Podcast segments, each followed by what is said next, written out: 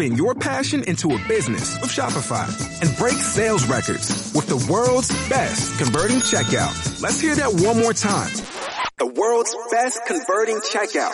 Shopify's legendary checkout makes it easier for customers to shop on your website, across social media, and everywhere in between.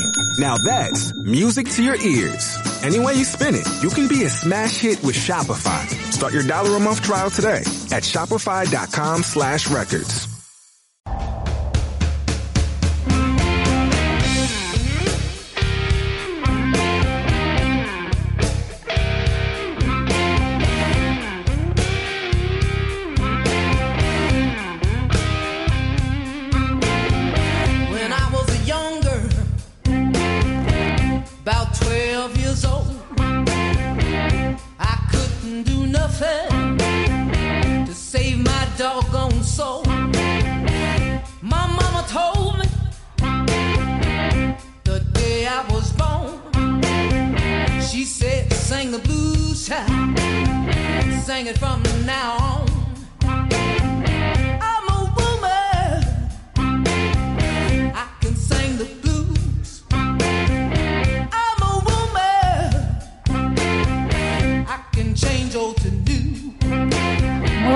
Aquí arranca la pregunta sin fin en este día tan lindo de otoño en la ciudad de Buenos Aires, a tres minutos de la una de la tarde.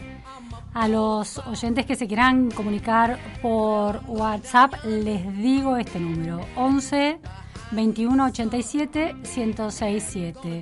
Nos pueden seguir también por Twitter, arroba FM arroba Vázquez Luciana, o nos pueden escuchar en la radio FM 106.7 o en internet fmmillennium.com.ar. Muchas cosas están pasando en la ciudad de Buenos Aires en este momento y en el país. El epicentro es, bueno, generalmente esta ciudad por el peso contundente que tienen las instituciones políticas. Por un lado, hay ya hay una marcha programada para la semana que viene de tres días de los piqueteros opositores al gobierno. Así que va a ser un- una semana caótica. Veremos cómo avanzan esas negociaciones. Lo, planteó eh, la unidad piquetera que nuclea a eh, bueno el Polo Obrero, MTR, Votamos Luchar, Movimiento de Acción Revolucionario MAR y otras organizaciones claves del movimiento piquetero. Por otro lado, el tema político cruzado con la economía, un dólar blue que sigue subiendo y eso preocupa, inflación en alza y el, dólar que había caído y se estaba, estaba tranquilo en una, en una meseta después de un descenso, está subiendo. Se cotiza, se vende en la City porteña a un valor de 204,50, 3 pesos con 50 más que eh, ayer decir, 1,7% más. Esto también presiona sobre los precios. Y dentro de las internas, la que parece una interna desatada es la del Frente de Todos. Queda muy claro con las declaraciones de Andrés Cuervo Larroque, ministro, un importante ministro central de la provincia de Buenos Aires, eh, hombre de confianza de Axel Kisilov, secretario general de la Cámpora nada más y nada menos que la palabra de la Roque horadando la autoridad presidencial. Lo vamos a analizar dentro de un rato en la pregunta sin fin. La interna de Juntos por el Cambio también es fuerte, pero mucho más diría civilizada. Está canalizada hacia mecanismos institucionales que han hecho de esa coalición un experimento electoral exitoso y de gobierno al menos en la medida en que terminó su mandato y se presenta como con fuertes posibilidades de recuperar el poder el año que viene. Falta mucho para las elecciones de 2023, pero todo parece indicar que la crisis de gobierno del Frente de Todos eh, no deja mucha, por lo menos por lo que parece, se presenta ahora el panorama, este, grandes posibilidades en el futuro. María Eugenia Vidal, es interesante escuchar la voz de María Eugenia Vidal, porque después de tener ese triunfo rutilante en la provincia de Buenos Aires y perderla de manera contundente también a la provincia, en las elecciones 2019, se llamó a silencio y ahora, como diputada, vuelve a la carga intentando recuperar una voz, por momentos lo logra, eh, estuvo en Córdoba reuniéndose con el Juntos por el Cambio cordobés y también en un almuerzo con empresarios en la Bolsa de Comercio, donde dio una disertación y también contestó preguntas de los medios. Hay declaraciones interesantes para, para pensar eh, de precisamente María Eugenia Vidal. Vidal por candidatura. Primer audio. Un solo presidente solo no puede cambiar nada y además eh, y esto ha sido así a lo largo de toda mi vida política. A mí los cargos no me definen. Entonces yo en el 23 voy a hacer lo que tenga que ser. Presidente, vice, nada, eh, jefa de campaña, militante, lo que haga falta para que Juntos por el Cambio eh, le gane al kirchnerismo y para que podamos empezar una nueva etapa de transformación en la Argentina. Bueno, ahí le escuchábamos a María Eugenia Vidal que muestra las cartas de su interés, pero las retira inmediatamente. Se convierte en una militante que está en el llano eh, y que va a responder al llamado que le corresponda en esa gesta de recuperar el poder para Juntos para el Cambio. Eh, por supuesto que, esa, esa, prescindencia de la ambición llevada al extremo no lo vamos a escuchar a Horacio Rodríguez Larreta, ni a Patricia Bullrich, ni a Mauricio Macri y menos a eh, Gerardo Morales eh, plantear esas opciones tan abiertamente. Le resta potencia a su ambición y deja abierta la posibilidad de que ocupe otros lugares a partir de las internas, cuando se diriman las internas en Juntos por el Cambio. Vidal también reivindicó el gobierno de Cambiemos, la presidencia de Mauricio Macri. Primero siento que la sociedad, pasados tres años, empieza a reivindicar muchas de nuestras políticas. Lo dije en la charla recién, cuando uno mira cómo el narcotráfico y la inseguridad han avanzado en el Gran Córdoba, en el Gran Rosario, en el conurbano de la provincia de Buenos Aires, evidentemente hay un retroceso y hubo una pelea en serio de Mauricio, mía, de Patricia, de Horacio contra el narcotráfico durante los años que gobernamos. Bueno, es interesante porque la reivindicación no la hace ella, sino que se le atribuye a los tiempos que han cambiado a la sociedad que eh, reconoce eh, logros y conquistas realizadas por Cambiemos. Y, ahí hay un punto interesante, cuando el Frente para la Victoria queda fuera del poder, el kirchnerismo queda fuera del poder, también se llama a silencio, aceptando que la derrota electoral ponía en cuestión eh, la eficiencia de su mandato y las conquistas que se atribuía durante la última presidencia de Cristina Kirchner. Pero precisamente es eh, la derrota de Cambiemos, de Juntos por el Cambio, en 2019, la que vuelve a darle, y el triunfo del kirchnerismo, el que vuelve a darle eh, a el kirchnerismo una certeza de legitimidad de su propia gestión. Si Cambiemos había de alguna manera usurpado esa legitimidad, el kirchnerismo la volvía a recuperar. Bueno, ahora vuelve a suceder lo mismo, con una diferencia que me parece que es importante, que es que eh, casi 40 años de democracias con un sendero donde el peronismo ha sido casi el acaparado, ha tenido casi hegemónicamente, no hegemónicamente, pero ha estado muchísimo más tiempo en la, presidencia de la nación que partidos alternativos.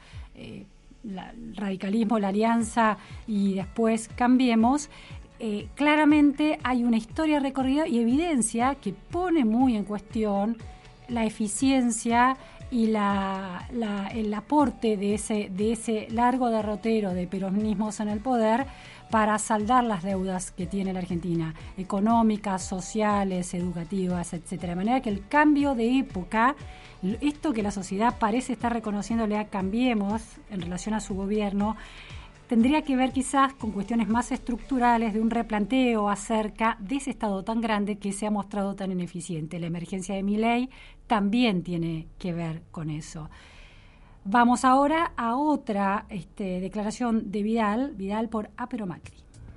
Mi mirada de nuestro gobierno es positiva en muchísimos aspectos. En lo económico creo que se generaron expectativas, nosotros generamos expectativas mayores a las que podíamos cumplir y definitivamente eso fue un aprendizaje. Por eso hoy digo que un presidente solo no cambia la realidad, por eso ni la cambia en un mandato.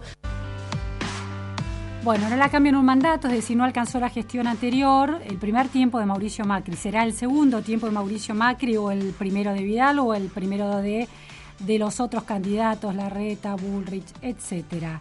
Em, Pero bueno, hay una relectura de ese mandato a la luz de los fracasos contundentes del gobierno actual y de esta serie histórica que también culmina con el gobierno actual. Y finalmente, eh, una declaración que me parece particularmente relevante que tiene que ver cómo salda la interna Juntos por el Cambio. Nosotros somos una coalición que entra en su octavo año, que tiene un reglamento, que tiene reglas de cómo se incorporan nuevos partidos, con lo cual no, se trata de mi opinión personal, sino de lo que define el conjunto de los partidos de Juntos por el Cambio. Bueno, ahí hay algo, hay algo muy sustancial y una diferencia muy clave con el Frente de Todos. El Frente de Todos se resiste a las pasos de alguna manera. El dedo de Cristina Kirchner tiene un poder que alinea completamente a eh, la tropa detrás de su decisión, lo mostró claramente con ese artefacto que inventó poniéndolo a Alberto Fernández, que no era querido por el kirchnerismo, después de años de críticas desde la trinchera de Alberto Fernández eh, cuando se va del, del gobierno kirchnerista. Y sin embargo lo votaron, lo votaron disciplinadamente. Hay disciplina en general en el kirchnerismo y en el peronismo, y eso le quita oxígeno, le quita conexión con la ciudadanía y le quita un dirimir, la, el reparto del poder y el balance de las versiones de, la realidad a través de mecanismos un poco más fieles de competencia que dan lugar a otras voces. Ese es uno de los grandes problemas que tiene el kirchnerismo y del que no logra salir, como lo vamos a ver con, por ejemplo, las declaraciones de la Roque en un ratito. Em, lo que la interna de Cambiemos sabemos está atravesado también por esta irrupción cada vez más consolidada de Milei a nivel nacional. Y esa figura de Milei tiene, eh, tiene puntos en común con propuestas de Cambiemos, pero tiene contradicciones que también coincide con contradicciones de Cambiemos. Uno es, por ejemplo, la posición en relación a la legalización del aborto. Sabemos que Mauricio Macri no apoyó abiertamente la legalización, pero dio abrió las puertas para que eso se llevara, para que ese tratamiento se llevara al Congreso y esa, ese proceso culmina con la aprobación de la legalización del aborto durante el gobierno del presidente Alberto Fernández. Debe, debe ser una de las pocas políticas de Estados construidas en los últimos años en la Argentina de un gobierno a otro de otro signo que se sostienen. Ahora, Milei, Javier Milei, aunque es un liberal, presenta una faceta de conservadurismo social en su resistencia, en su rechazo, con, tiene sus argumentos, pero eh, en términos de un liberalismo que respeta la libertad de los individuos y de las mujeres dentro de, ese marco para decidir sobre su propio cuerpo, para respetar eh, la decisión de un aborto o precisamente para respetar la decisión de no abortar, el Estado puede amparar ambas decisiones se ha mostrado en rechazo y se, se, muestra alineado con la posición celeste. ¿Por qué traigo a colación esta mención? Porque hay un giro de las sociedades que habían conquistado el derecho a la legalización del aborto hacia un rechazo, la posibilidad de una vuelta, un freno de ese derecho de las mujeres y me refiero a lo que está sucediendo en Estados Unidos. Se acaba de filtrar la posibilidad de que eh, la Corte Suprema de los Estados Unidos, la Suprema Corte, en un borrador de sentencia que está revisando una de las legislaciones más importantes de, eh, llevadas adelante por, por, a nivel federal, que tiene que ver con la legalización del aborto a nivel federal, cambie y que los estados puedan tener mayor voz. Vamos a hablar de eso particularmente con una especialista, eh, una de las eh, bueno, abogadas y expertas en derecho, además eh, doctora en derecho por la Universidad de Stanford, conoce muy bien el sistema legal norteamericano. Paola Vergallo, muchísimas gracias por estar hoy en la Pregunta Sin Fin. Muchas gracias, Luciana. Un gusto. Bueno, Paola Vergallo, como les decía, es abogada por la UBA y, doctora en Derecho por la Universidad de Stanford, es directora del área de género en Fundar, una fundación que se dedica a recoger evidencia e investigaciones para este, apoyar la política pública, profesora de la Universidad de ITEL, investigadora del CONICET. Paola, ¿qué está pasando en Estados Unidos con esta legislación tan particular, que no es una ley sino un fallo? ¿Cómo es esto? Bueno, vos sabés que los Estados Unidos tienen un sistema federal que a diferencia del sistema federal argentino también regula a nivel estadual las normas, por ejemplo, penales. Entonces, eh, nosotros tenemos un solo código penal, en Estados Unidos hay tantos, tantas regulaciones penales como eh, estados. Eh, y esas regulaciones penales fueron discutidas en el caso Roe v. Wade hace casi 50 años respecto de cómo se adaptaban a, la Constitución y en una sentencia de esa época la Corte Suprema consideró que el estándar constitucional reconocía un derecho al aborto, sustanciado en, la protección de la privacidad y el debido proceso, y eso exigía entonces eh, que se permitiera el aborto a requerimiento hasta la viabilidad que se fijó a lo largo del tiempo entre 23 y 24 semanas. Entonces hoy en Estados Unidos no hay un uso del derecho penal en los dos primeros trimestres del embarazo.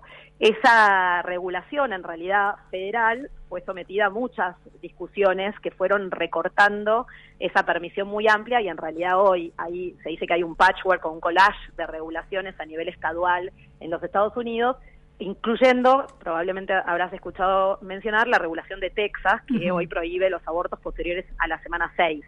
Lo que está hoy en juego es la interpretación de una ley de Mississippi del 2018 que prohíbe los abortos a, abortos a requerimiento después de la semana 15. Es decir, que de distintas formas los estados de Estados Unidos vienen desafiando, sobre todo los estados que se conocen como rojos del centro del país, vienen desafiando el estándar de Roe B-Way hace varios años. Y entonces hoy existe toda esta collage de permisiones y restricciones eh, en la legislación estadounidense. Paola, esto ha sido definido, por ejemplo, una nota hoy en el New York Times como un cambio sísmico si se diera efectivamente en la política y en la ley estadounidense bueno, además a seis meses de las elecciones de medio término, el presidente Joe Biden convoca a los votantes a votar congresistas que protejan y apoyen los derechos de las mujeres en este contexto con declaraciones de hoy.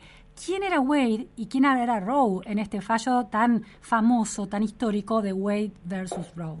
Sí, bueno, el, sí el, el, fallo se llamaba Roe v. Wade. En realidad era una mujer que, digamos, eh, cuyo nombre no se conoce. De hecho, estos son nombres que se utilizan para para no identificar a, las litigantes por un tema de privacidad y eh, era una discusión sobre la constitucionalidad de una ley de North Carolina, sí, me acuerdo, y Georgia, eran, eran, leyes que llegaron a, a, los tribunales en esa época el caso de todas formas, digamos, no, no la, relevancia de los hechos de, esa época está muy superada. Lo que generó ese fallo, como mucho más importante, es ese estándar de reconocimiento de un derecho fundamental al aborto. Es decir, un marco, un marco legal para reconocer y los estados después podían poner sus restricciones, pero tenían que reconocer ese derecho. Sí, y tenía y las restricciones las podían poner recién eh, apelando al derecho penal después de la semana 24 que se interpretaba era en esa época el periodo de viabilidad. Lo que sucede es que los estados fueron encontrando infinidad de formas de regular el aborto, de hecho hay 160 en algunos conteos de leyes subestaduales que regulan distintos temas, los periodos, pero también eh, quiénes son quienes pueden hacer los abortos, en qué condiciones se tienen que regular las clínicas exclusivas en las que se puede permitir la práctica, se regula también los periodos de espera, es decir, se hace ir a las mujeres a varias consultas como para desincentivarlas, se regula también la, restricción al aborto con medicamentos y el acceso a la telemedicina. lo, que generó esa permisión, algunos dicen muy amplia y muy temprana, en 1973, es una batalla legislativa a nivel estadual que ha ido recortando desde entonces mucho de esa permisión más amplia que, estableció la Corte como estándar constitucional. Lo que ha sucedido además, después en 1992, es que la Corte generó una, otra, otra frase con la cual evaluar si las leyes estaduales eran o no aceptables y, y considero que lo que las leyes debían hacer era evitar imponer una carga desproporcionada en las, en las mujeres, digamos. Y entonces un poco condicionó ese primer eh, fallo muy permisivo a que las regulaciones fueran viables si no implicaban cargas que desincentivaran el acceso. Lo que vemos casi 50 años después es que ese uso de las restricciones, en particular el de los plazos, se fue incentivando y acelerando y hoy tenemos visiones extremas como la de Texas, ¿no? que, probablemente también llegará a la Corte, y este plazo de 15 semanas que eh, propone el caso concreto de Mississippi, que es sobre el que se filtró la, el borrador de sentencia.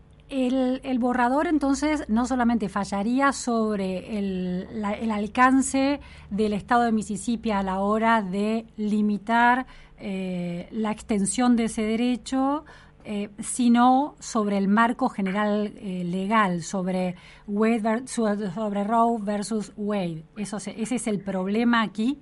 Claro, porque restringiría mucho ese derecho constitucional al, digamos, no considerar más la viabilidad como el momento al a partir del cual se pueden establecer las restricciones más fuertes, en algún sentido desandaría la idea de esta carga desproporcionada que se había consensuado en el, en el 92 y pondría, la, eh, digamos, está abierta la posibilidad de que la mayor parte de los estados conservadores, que hoy tienen 20 semanas como eh, requisito máximo de, de permisión de aborto a demanda pasen a restricciones de 15 o menos. Como te digo, el, desafío siguiente es Texas, que está hoy en cinco semanas, lo que genera, además de infinita restricción de la oferta, muchísimo nervio, estrés, etcétera, en las mujeres respecto de las de, de las digamos de los diagnósticos del embarazo, de los plazos y las corridas para acceder a la ventana pequeñísima de oportunidad que hay para, para terminar el, embarazo, en fin, es, digamos, es un, Sí. El, nunca había llegado hasta la Corte un, eh, un fallo o una decisión política de algún Estado de Estados Unidos. Es la primera vez que llega hasta esa instancia, por eso se está produciendo, además con una Corte tan particular, con, con tres jueces de, de, ultraderecha. Es decir, eh, ¿este, es, ¿este es el primer evento de esta naturaleza? No, no, la Corte se ha ido pronunciando en los últimos 40 años en muchas eh, sobre muchas regulaciones de distinto tipo. De hecho, viste, creo que te, mencioné las categorías de regulaciones. Y ha ido revisando todas y en, una, en los primeros 20 años fue bastante, digamos, favorable al estándar más amplio de, de permisión y después de 1992 utilizó ese test de la carga desproporcionada para ir regulando qué regulaciones aceptaba y no, pero el litigio desde 1973 hasta nuestros días ha sido intensivísimo a nivel estadual y varias decisiones han llegado a la Corte Suprema. Por ejemplo, la que discutía la validez de la enmienda que restringió el pago de los abortos en el sistema público de salud, la que restringía, digamos, la regulación de quiénes podían hacer los abortos, lo que ahora también se llama buffer zones, esas zonas que se limitan en las que no se puede hostigar a las mujeres en la entrada a las clínicas, lo que después se llamó partial birth abortion, también fue otra de las restricciones a los tipos de técnicas que se podían usar en el aborto avanzado. La verdad es que la judicialización y la llegada a la Corte Suprema de los Estados Unidos de este tema es una batalla infinita que lleva décadas. Pero la diferencia entonces, la diferencia entonces, Paola, es que en este contexto particular la integración, al modo que está integrado la Corte de Estados Unidos, eh, implica un riesgo mayor de impacto en los derechos de las mujeres. Digo, después de la muerte de Ruth Ginsburg, por ejemplo, esa jueza que siempre peleó por la, por la igualdad de género, eh, y los nuevos nombramientos que se dieron impulsados por Donald Trump. Eso es, ese, es decir, el cambio de contexto de integrantes de la Corte es lo que cambia el signo de los fallos. Exactamente. O sea, los fallos fueron siendo de más liberales a más restrictivos y el 92 eh, marca ese punto de inflexión eh, en el que empezaron a, aceptarse más los recortes, pero la composición actual de la Corte Suprema hace posible, digamos, la estocada final a, la estructura más inclinada hacia la permisión que había establecido Roe v. Wade. Entonces, este es como el recorte que se espera sea más fuerte y lo que, digamos, sigue a eso es una posibilidad de reformas mucho más restrictivas en varios estados. Entonces, eh, acá tenemos un diálogo que lleva décadas entre legislaturas estaduales, gobierno federal y corte federal, y este es el momento de mayor restricción en esa historia de años. Lo que me llama mucho la atención de la información y de la noticia es que además del escándalo que se produce y la polémica intensísima que se produce por el contenido del borrador de este fallo, que no se va a conocer sino hasta dentro de un mes o mes y medio, y quizás no sea exactamente a lo que se está discutiendo hoy, sino el escándalo en torno a la filtración de ese borrador, lo divulgó Político, que es un, sitio de investigación periodística buenísimo con investigaciones de fondo. Eh, ¿Qué ¿Qué, grado de confianza tiene la política y la ciudadanía en relación, qué prestigio tiene la Corte en los Estados Unidos? Bueno, esto lo primero que señalabas que es importante resaltar es que es un hecho inédito en la historia de la Corte, ¿no? La filtración de un borrador de una sentencia, según también dice político, es eh, un hecho sin precedentes. Y refleja algo que venimos viendo en la democracia estadounidense, digamos, a través de la historia, pero con intensidad en los últimos años, es que hay un deterioro de ciertas garantías institucionales que nosotros miramos siempre a la distancia con mucha admiración, pero que también nos sirve, digamos, ver este deterioro como aprendizaje respecto de la no linealidad, ¿no? De los procesos de institucionalidad. La Corte sufre, como todas las instituciones del gobierno federal de los Estados Unidos y a nivel de los estados también, una época de crisis donde la polarización incluye incluye la quiebra de reglas de convivencia y de reglas institucionales que parecían inquebrantables en la democracia constitucional estadounidense y bueno, no tenemos que sorprendernos respecto de que también el avance del Estado de Derecho no es lineal y hay, como estamos viendo en, una democracia consolidada como la estadounidense, también, digamos, esos, eh, esos deterioros, esos menoscabos de reglas que, que creíamos conquistas, digamos, muy estables en el tiempo. Así que ahí hay también una muestra de lo que de lo que puede ser la polarización traducida a la integración de órganos centrales de la estructura constitucional como la Corte Suprema, ¿no? La sobrepolitización de las candidaturas. ¿Cómo se elige la Corte, los miembros de la Corte? ¿Son candidatos presentados por el Poder Ejecutivo, por el presidente? ¿Cómo funciona? Sí, son con, con el acuerdo del Senado, un, sistema que es el que nosotros preservamos para nuestra para nuestra Corte. También es una combinación de un proceso, digamos, político entre el Ejecutivo y el Congreso, que, es igual también en la Argentina en la integración de la Corte. Y bueno, ese proceso en la medida que, que se ha polarizado, pero también en la medida que eh, ha sido, digamos, un proyecto contrarrestar el reformismo liberal, eh, digamos, procesos como el que organizó la Federalist Society, que es una red que empezó siendo de estudiantes y profesores de derecho, que fue intentando contrabalancear la expansión de las visiones liberales, bueno, en los últimos años ha mostrado el éxito de, una estrategia sostenida de 30 años eh, y hoy se controla la Corte desde esas visiones muy conservadoras, ¿no?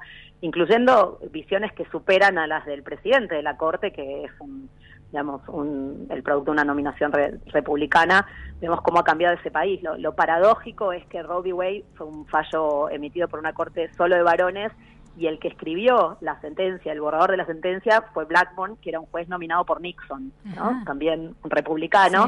Y miramos la parábola, digamos, de, dónde está hoy también el Partido Republicano en su mirada de, de estas discusiones. ¿Y hay discusión sobre cambiar el modo en que se eligen los miembros de la Corte, como la discusión que plantea el kirchnerismo en la Argentina, de que se haga eh, un sistema casi electoral para elegir a los miembros de la Corte?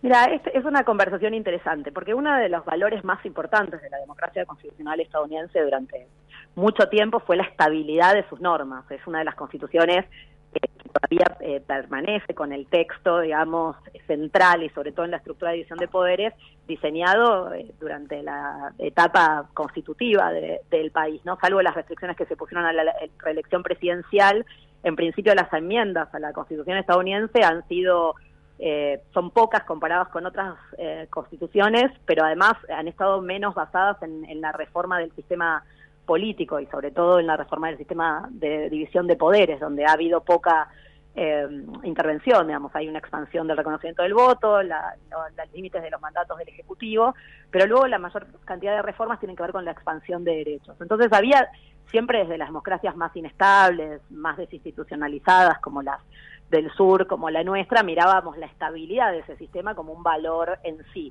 En los últimos años, eh, los constitucionalistas estadounidenses han estado replanteándose en qué medida la constitución estadounidense en su diseño institucional no quedó detrás de las constituciones que se reformaron después de la Segunda Guerra y de las reformas de las transiciones democráticas también, que, que establecen más, más sistemas intermedios en la división de poderes, instituciones como, digamos, extrapartidarias, organismos de control, mandatos recortados en términos, o sea que hay en el constitucionalismo estadounidense un debate sobre los beneficios de un sistema que está, digamos, tan establecido y, y, rígido que por, de alguna manera. Exacto, claro. y que además ha sido tomado por distintos intereses, Claro. ¿no? Y entonces la Corte un poco expresa cómo las Claro. agendas de toma de las instituciones eh, tienen el riesgo cuando no tienen otros espacios de para flexibilizar la distribución del poder, eh, el riesgo que vemos hoy en ese sistema. Paola, última pregunta para entender claramente cómo queda el tema. Si finalmente este fallo,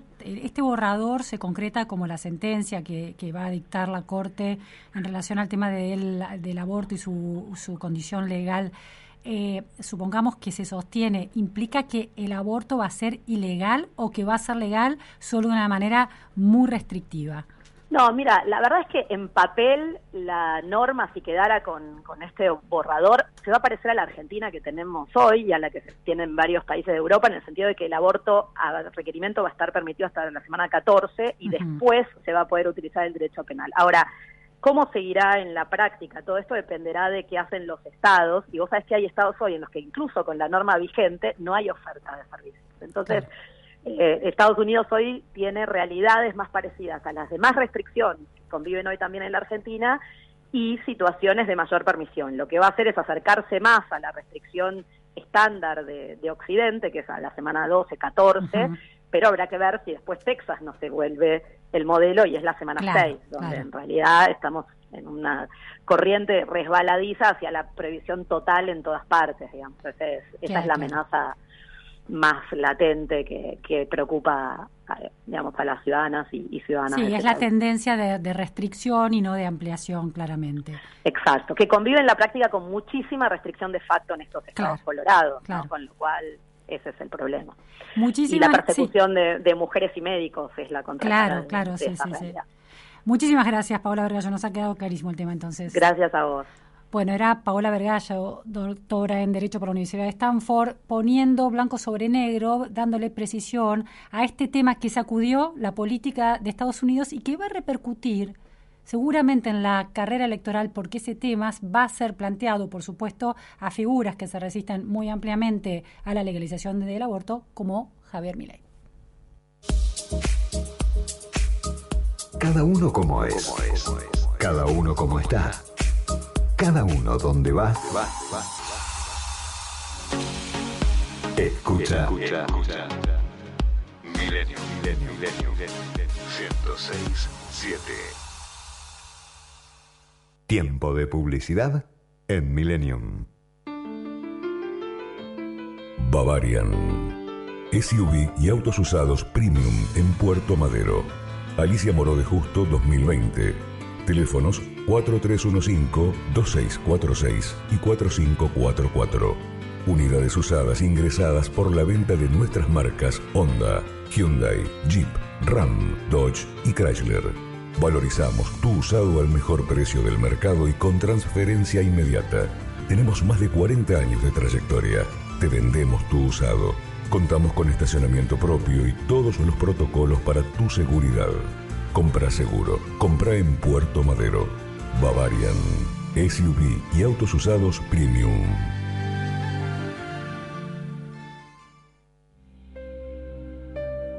Muchas veces, la forma en que percibimos las situaciones influye en nuestro estado de ánimo y en nuestras emociones.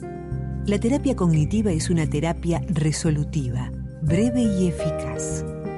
Tratamientos para depresiones, trastornos de pánico, ansiedad, disfunciones y terapias de pareja.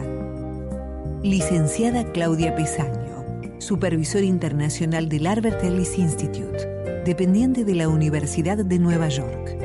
Contacto 4775-0659 156 155 2471.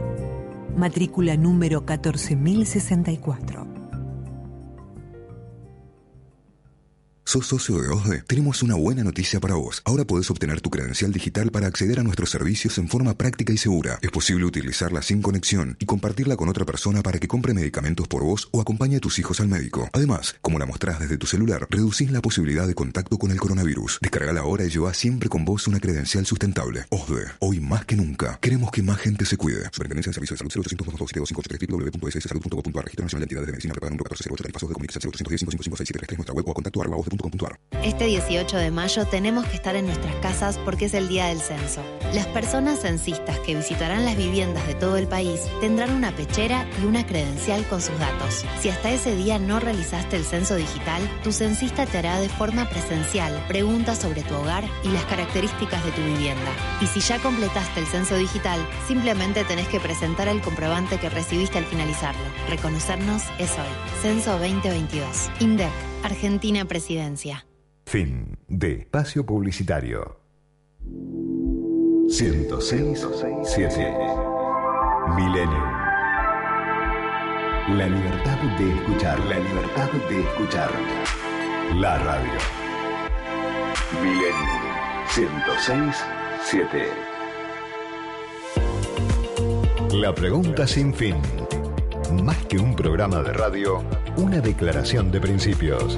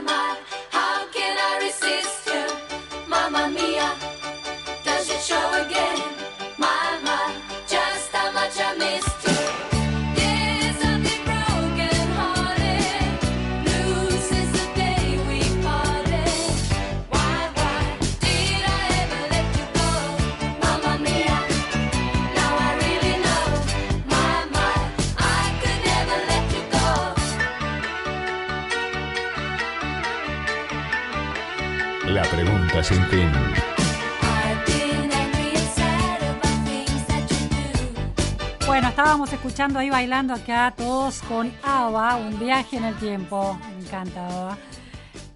El Cuervo Larroque, decíamos hoy un poquito, hace unos minutos. Acabo de ver un tuit de Luis Delía que plantea esto. Si Larroque Andrés está tan disconforme con el gobierno nacional, ¿por qué la Cámpora no renuncia a los más de 5.000 cargos, muchos de ellos jerárquicos, que ocupa en el Estado argentino? ¿Por qué dice esto Luis Delía? Bueno, por las declaraciones fuertísimas de La Roque. El gobierno es nuestro, Alberto no, eh, no se lo va a llevar a la mesita de luz, dijo. Dijo también, nosotros constituimos esta fuerza, la lo convocamos a Alberto y ganamos las elecciones. Tampoco es que Alberto se va a llevar el gobierno a la mesita de luz, eso sería incorrecto. El gobierno es nuestro.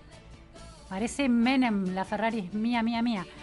El propio Alberto se jactó de que Cristina era obcecada y él era el tolerante que escuchaba. Bueno, que escuche. Dijo que si estaba haciendo algo mal se lo dijeran. Se lo estamos diciendo, dijo Larroque. Bueno, ¿por qué? ¿Para qué? ¿Qué está haciendo la Cámpora? Recordemos que Larroque es secretario general de la Cámpora, organización liderada por el hijo de la vicepresidenta Cristina Fernández de Kirchner, Máximo Kirchner.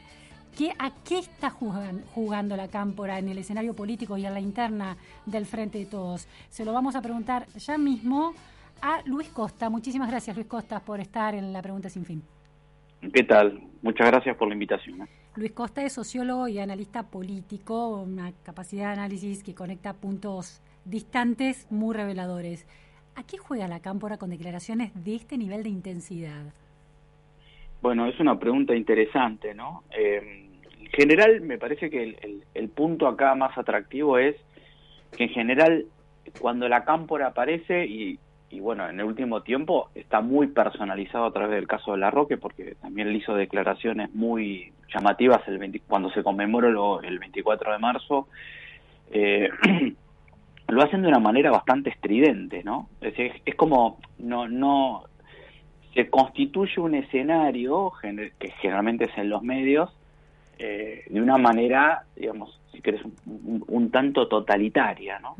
Y yo creo que ahí vale la pena separar eh, dos cuestiones, porque uno, la pregunta es, bueno, si atrás de esto hay una estrategia montada, es decir, si hubiera una especie de master plan en la cual eh, una serie de acciones llevarían, por ejemplo, en una de sus etapas, ¿no? A, a la, digamos, a, a declaraciones de este tipo.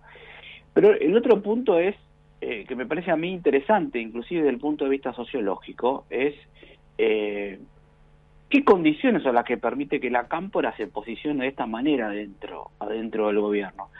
Yo creo que básicamente la cámpora representa eh, lo que podríamos denominar como la, moralización de la política, ¿no? Es decir, una fuerza dentro del peronismo eh, que básicamente concibe al mundo, eh, digamos, concibe un mundo en el cual solo es posible quienes aceptan mis valores y por lo tanto quienes no, no están incluidos son mis enemigos y que quienes se desvían de estos elementos que son considerados en general fijos tienen que empezar a ser expulsados. Entonces este, este es el tratamiento que recibe eh, no solamente Cambiemos, sino también Alberto Fernández dentro de la coalición. Entonces yo, yo creo que ¿No en realidad una también es... del kirchnerismo eso, esa descripción que haces? Sí, bueno, la cámpora, si querés, es la versión más, más militante, callejera del kirchnerismo, ¿no? Yo creo que la política argentina en general tiene una consolidación de parte de 2014-2015 en adelante muy dada por la moralización, porque también la encontramos del otro lado, ¿no? En Cambiemos también hay una hay una tensión de características similares, ¿no? Eh, porque en general, inclusive dentro de ese espacio, hoy digamos, hay, hay como dos corrientes en mucha tensión, ¿no? Una corriente que en vez de moralizar, podríamos decir que se caracteriza más por eh, la gestión y el hacer, que es, que es la de la reta, y del otro lado tiene un componente también que podríamos denominar como moralizador con el caso de Burrich, digamos, cuando me refiero con esto cuando aparecen elementos más abstractos como la idea de los valores, la- la claro. república, ¿no? Eh, y son elementos que son difíciles de, de, digamos, de marcar concretamente, ¿no? Porque los valores, bueno, uno tiene valores en general, ¿no? Pero la complejidad del mundo moderno no se describiría, que las operaciones de lo que ocurra dentro de la sociedad se describen por una relación exacta y precisa entre valores y acción, ¿no? No todas las acciones están ajustadas, ¿no? Punto por punto, eso no, no lo encuentra en ningún lado. Pero cuando el cuando la dinámica política se sobrecarga de moralización, que es lo que pasa entre estos dos bloques centrales, lo que se produce es la quietud, ¿no? Básicamente, porque ambas partes rechazan en el todo al otro y por lo tanto se trata en una especie de camino hacia la eliminación del, del resto. Hoy lo escuchaba a, a Milei diciendo que bueno, que si, no sé, si se dan ciertas eh, esquemas electorales podría significar el fin del kirchnerismo, ¿no? O sea, como que la idea de la eliminación del otro es un componente central de la política argentina de este último tiempo, ¿no? Las declaraciones de la Roque del 24 de marzo que decías hoy eran, por ejemplo, refiriéndose al presidente Alberto Fernández, fue jefe de campaña de un espacio que sacó cuatro puntos en la provincia de Buenos Aires. Un ninguneo importante, ¿no? La idea de que no tenía ningún poder por sí mismo. No hay en, en las declaraciones actuales de la Roque, y uno eh, podría pensar que es un vocero de Máximo Kirchner, es decir, un vocero de Cristina Kirchner en, el, en ese bastión que es la provincia de Buenos Aires que quiere retener, si no es que si no logra retener la presidencia, no es eh, una manifestación de una disputa desenfrenada por el poder que se aísla completamente de, de la conexión con la realidad y con los votantes que están más allá de esa disputa. ¿No es peligroso eso que está haciendo la Cámpora, la Roque y, y el ala cristi kirchnerista del Frente de Todos? Sí, bueno, viste, ahí hay que separar el, la- también las cargas de lo que uno opina, ¿no? A mí también me parece peligrosísimo y, y- y evidentemente no le hace bien al país, ¿no? Pero lo digo peligroso en Eh, términos de perder sí. el poder, ni siquiera en términos tan este eh, tan opinión, altruistas sí. como, como la- para la Argentina, sino peligroso por su desconexión con, con los votantes. Bueno, si querés para justamente darte la razón de lo peligroso que es, podés mirar los resultados de las elecciones del año pasado, ¿no? O sea, la, la cámpora no puede parar, ¿no? Es decir, no, no logra detener eh, su combate porque inclusive hasta ni siquiera se acerca a algún tipo de característica científica porque no admite, eh, digamos, la, la contrastación de la, de la realidad. Es decir, por ejemplo, cuando hay un fallo en, el, en, un procedimiento electoral, es decir, por ejemplo, pierden, básicamente lo que se hace es se buscan enemigos, bueno, los medios de comunicación, o sea, nunca nunca están equivocados, ¿no? Siempre hay una especie de destino que está marcado en general por las luchas del pueblo contra enemigos abstractos, ¿no? O que se los nombra y no queda claro bien cómo es que actúan y por lo tanto eh, lo que vos y yo podemos interpretar como peligro en el caso de ellos es un camino que está asignado inclusive por una visión que nunca erra, que sería la de Cristina. hay muchos elementos carismáticos acá, ¿no? En el centro. Y por lo tanto, no hay contrastación posible con la realidad. O sea, básicamente si algo falla, eh, digamos, es culpa de, digamos, de, elementos del exterior de la política, no, no, no por una cuestión interna de la operación de la política, ¿no? Eh, y bueno, eso es lo que produce, digamos, la continuidad. Y, el otro elemento que me parece interesante para el caso de la Roque es, eh, en general, eh, elementos que también dejan afuera, ellos dejan afuera a Alberto, pero también el peronismo, esto, yo trabajé muchos años por suerte con Borja Araujo y una de las cosas más interesantes que él planteó en algún momento cuando empezó a estudiar el voto peronista, eh, es que el voto peronista en realidad es muchas cosas al mismo tiempo a lo largo del país, ¿no? Y, el, y creo que una de las cosas que le ha ocurrido al peronismo en la provincia de Buenos Aires es que tiende a considerar que el peronismo de esa zona es un peronismo legítimo y empieza a olvidar, ¿no? De manera creciente, peronismo de Santa Fe, peronismo de Salta, eh, Santiago del Estero, no sé, decir, otras características del peronismo que también quedan excluidos, o sea, no queda solamente excluido Alberto y la idea de que ellos tienen los votos como si fuera que no hay votos en otros lados, ¿no? Entonces sí hay una especie de procedimiento de sí, de ocultamiento, si querés, en el encapsulamiento de la provincia de Buenos Aires. Insisto sobre esto, los resultados del año pasado no garantizan eh, ninguna victoria electoral, ¿no? Claro, a mí me llama realmente mucho la atención la falta de plasticidad de ese organismo vivo que es el Frente de Todo ante una realidad que muestra la imagen negativa de sus dirigentes a niveles que rompen de alguna manera el instrumento, ¿no? Comparado con imágenes negativas de Juntos por el Cambio, de los dirigentes principales, de, de algunos de ellos de PRO, que son altas, pero no llegan a esos niveles de, mm. de, Cristina Kirchner o de Máximo Kirchner o de Massa, Kisilov. Entonces, eh, por supuesto, Alberto Fernández. Eh, me parece muy particularmente llamativo esa pérdida de, oído, ¿no? De oído que tiene, ha tenido el peronismo para readaptarse. Eh, ¿Necesita la derrota electoral contundente eventualmente si se da el año que viene para volverse a pensar bueno, si el peronismo no resuelve esquemas de liderazgo renovados, eh, probablemente tenga que usar a la, al, digamos, al proceso electoral para resolver lo que internamente por ahora no tiene solución, ¿no? Y me parece muy importante lo que decís esto vos de la cuestión de la rigidez, ¿no? Eh, la, los, los, conflictos son esperables dentro de la política, ¿no? Porque pensemos que la política es un sistema que está organizado sobre una situación de, digamos, de litigio, de batalla, ¿no? Porque es gobierno versus oposición. Así que cada dos años tienen una nueva situación de conflicto, ¿no? Eh, pero lo que yo me refería al, al, inicio es cuando el conflicto tiene estas características de moralización, inclusive el peronismo internamente no lo puede resolver.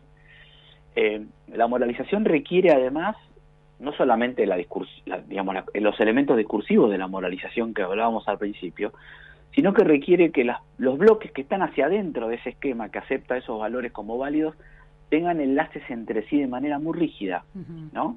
Es decir, es la, la variación permitida es prácticamente nula, porque digamos es la condición necesaria para sostener el conflicto con el resto, ¿no?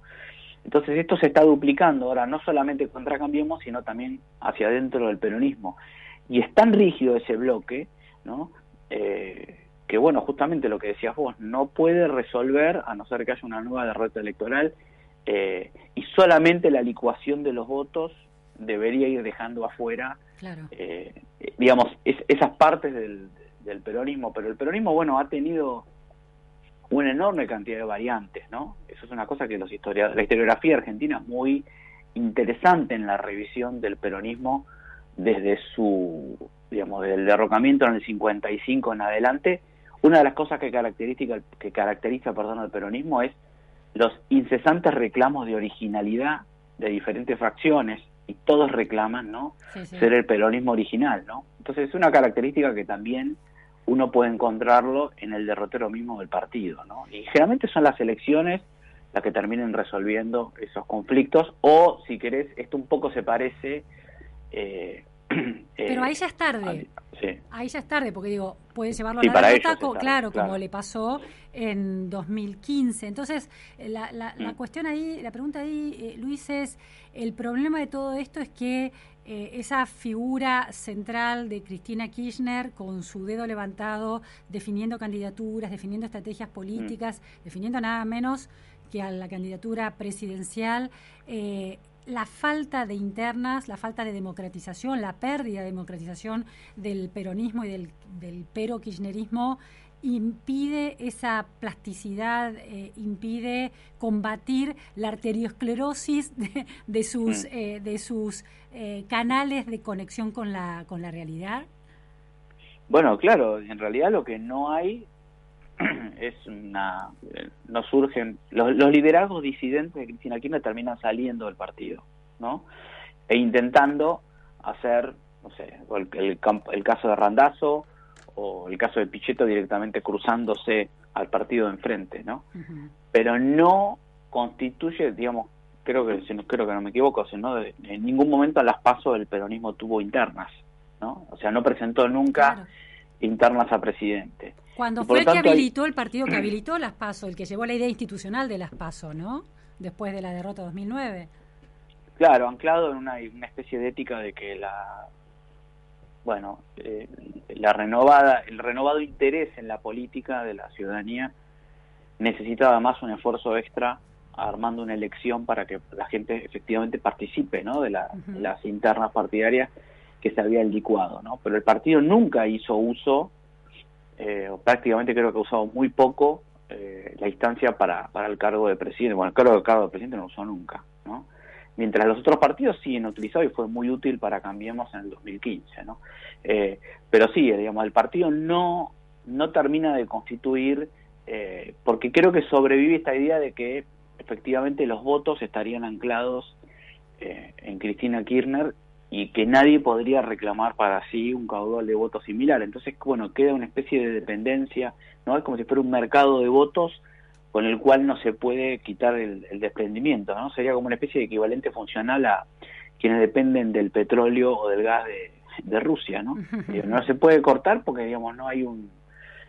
no hay, digamos, no, no, hay, no hay nada que lo, que lo reemplace, ¿no? Entonces, hay una dinámica que es donde se evalúa que el riesgo es más grande que eh, la, los aparentes beneficios de la continuidad, ¿no? Y entonces, bueno, Alberto Fernández yo creo que es, eh, es la corporización de eso, es un intento de continuidad eh, que en realidad muestra todos los problemas de la duplicidad de funciones, ¿no?